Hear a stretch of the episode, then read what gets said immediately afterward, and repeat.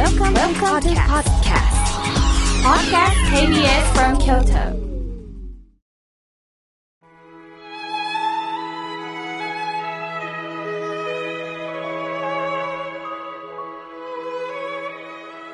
改めまして僧侶の河村明慶です今日は三つ葉の日ですので三つにテーマを当てたいと思います今日の法話のテーマは3つのバランスについてお話をいたします。まあ先ほども伝えましたが、まあ三つ葉のクローバーに花言葉があるというのは意外でした。幸福という意味があるそうです。私たちはつい貴重な四つ葉の方に目が行きますよね。少ないものに価値があると思いがちの私たちにもっと目の前に当たり前のようだけども大切なものがあるよと教えてくれるようです。さて、お彼岸も終わりましたね。皆さんお参りされましたか？さて、まあ、お参りというと、まあ、お経というイメージなんですが、皆さん、お経にも大切なお経が3つあるんです。よくご法事や、例えば法務、まあ、法事の時に読まれる、その奇妙無料授業来で始まる、まあ、昇進下をお経と思い浮かべる方もあると思いますが、実は昇進下はお経ではないんです。お経とはお釈迦様の教えを書かれたものだけを言います。昇進下は親鸞上人のお書きになったものですからお経ではないんですね。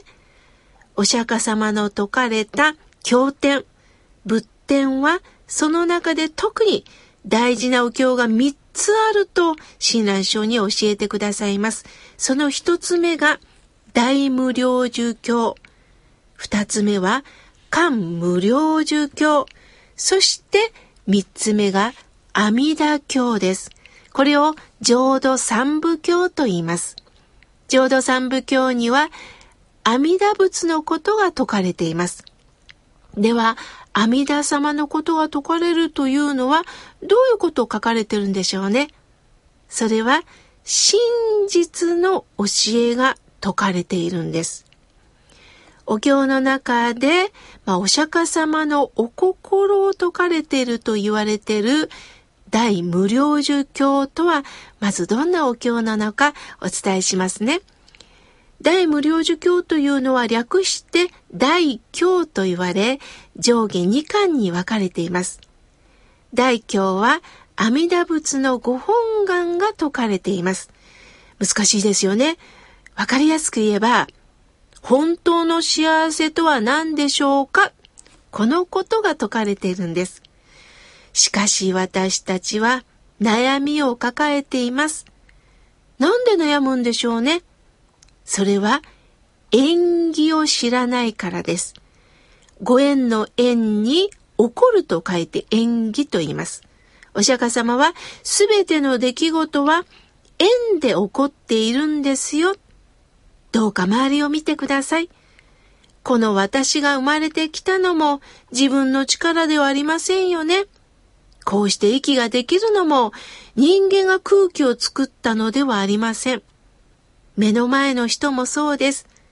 私ができてることは何もないんです。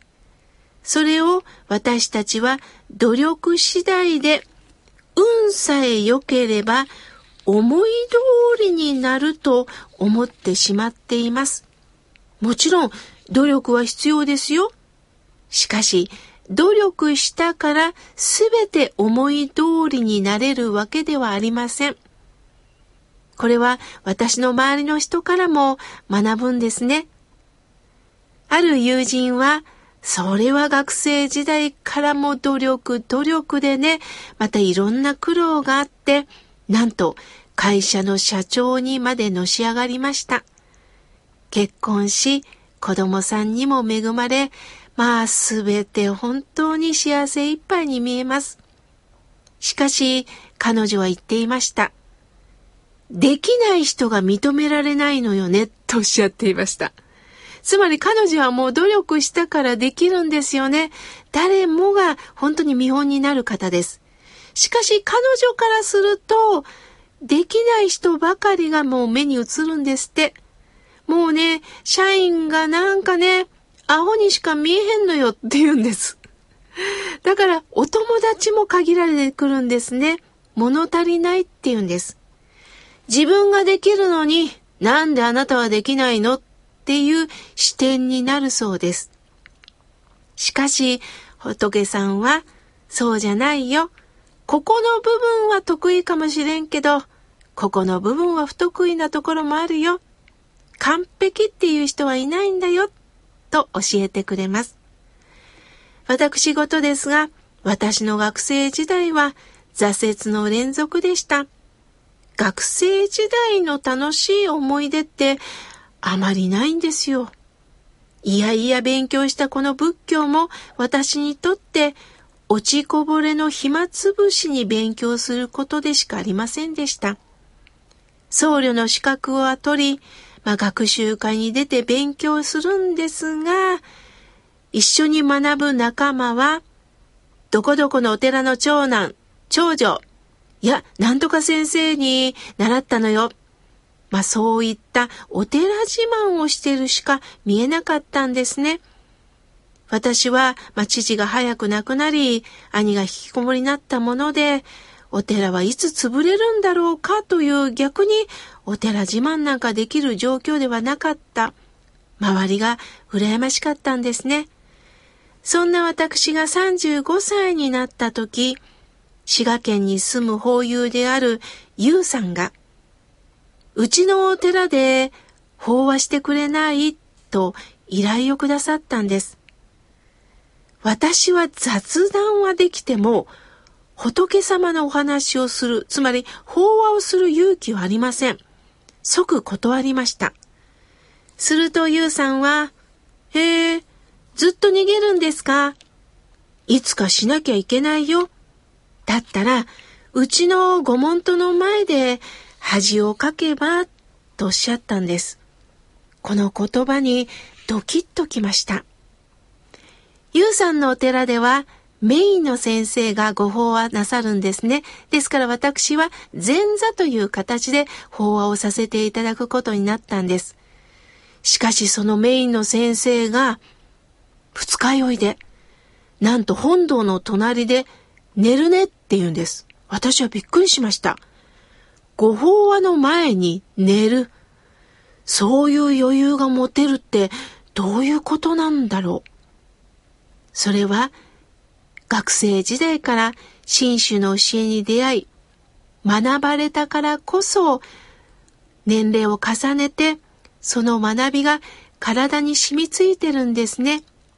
たとえ寝てももう新州聖典を片手にお言葉がその先生から出るんですね。ああ、やはり生きる歴史、やはり学ぶ時間って必要なんだなと思いました。そんなゆうさんが今、東恩願寺の出版部で、あの、仕事をなさっています。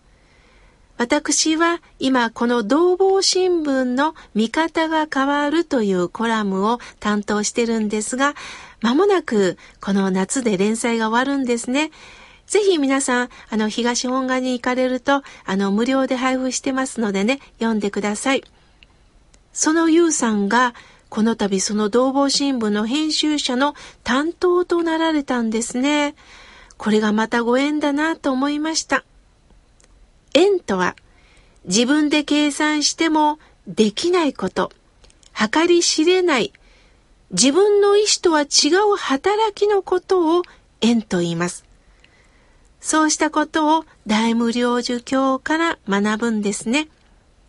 二つ目は、漢無量寿経です。略して漢行とも言われています。大社城の悲劇で有名な偉大家夫人のご説法が記されています。大社城の悲劇とは、お釈迦様の時代にあった実話なんです。大社城を首都としていたマカダ国の王、ビンバシャラ王のお妃が偉大家。王妃として美貌と地位に恵まれた人です。ある時、偉大家の我が子、アジャセによって牢獄に閉じ込められるのです。お釈迦様は偉大家のもとに行き、阿弥陀仏のご本願を説いたのです。お釈迦様のご説法を聞いた偉大家夫人は苦しみから解放され、暗い人生が明るい人生に変わりました。そういうことが記されています。三つ目が大無量寿経を大経というのに対して阿弥陀経、これを小経と言います。阿弥陀経は阿弥陀仏と極楽浄土の様子が詳しく説かれています。シャーリーホーと何度も出てくるのが特徴のお経ですので、皆さん、ご法事お葬式で聞かれたことがあるんではないでしょうか。一言で言えば、極楽浄土のことが説かれています。私たちは極楽に対して地獄の世界があって、そこには落ちたくないと必死にしがみついて生きようとします。しかし、お浄土は死んだ先だけにある世界ではありません。今、生きている私たちのためにもお経はあるんです。一方通行っていうのはないんです。生きてる私たちが亡き人にあげてあげるという一方通行はないんです。なぜなら、今生きてるこの世界には苦しいこと、悲しいこともあります。死んだ世界だけに何かがあるんではなくって、今この苦しみの中からどうか本当の教えの言葉をいただいて、もっとこの生きてる時に自分の人生を見直すきっかけになったらいい。これがお経の大切なところなんですね。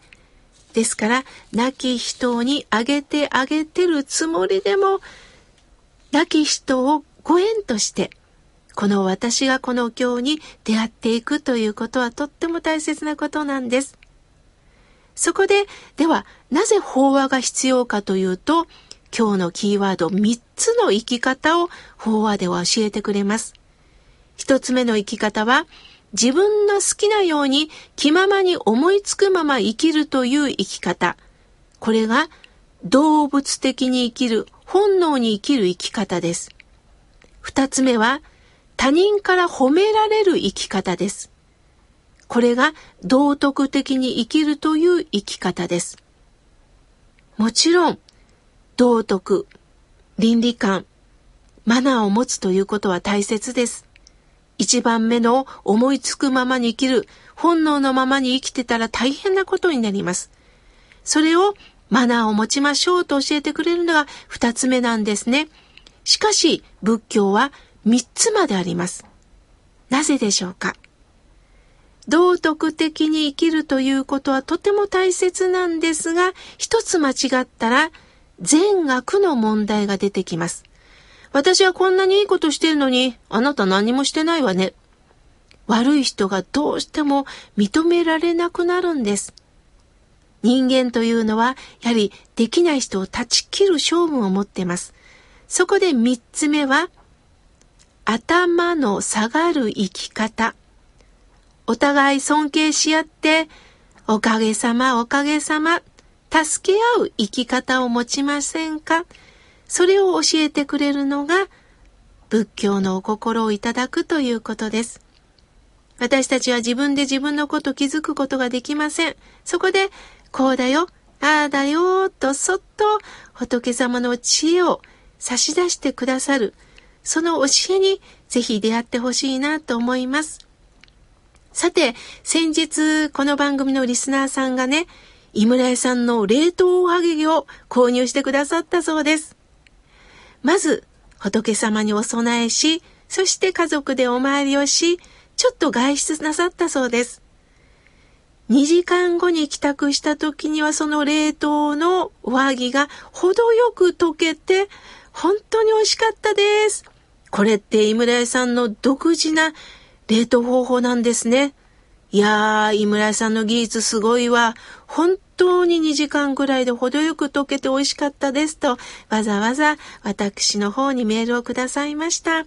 私もそれを聞いてね、今までは、あのー、大体、あの、カップ小豆とか、あのー、小豆バーをあと、肉まん、あんまんをね、注文してたんですが、初めて冷凍おはぎも注文してみました。皆さんのこうしたお声が本当に嬉しいです。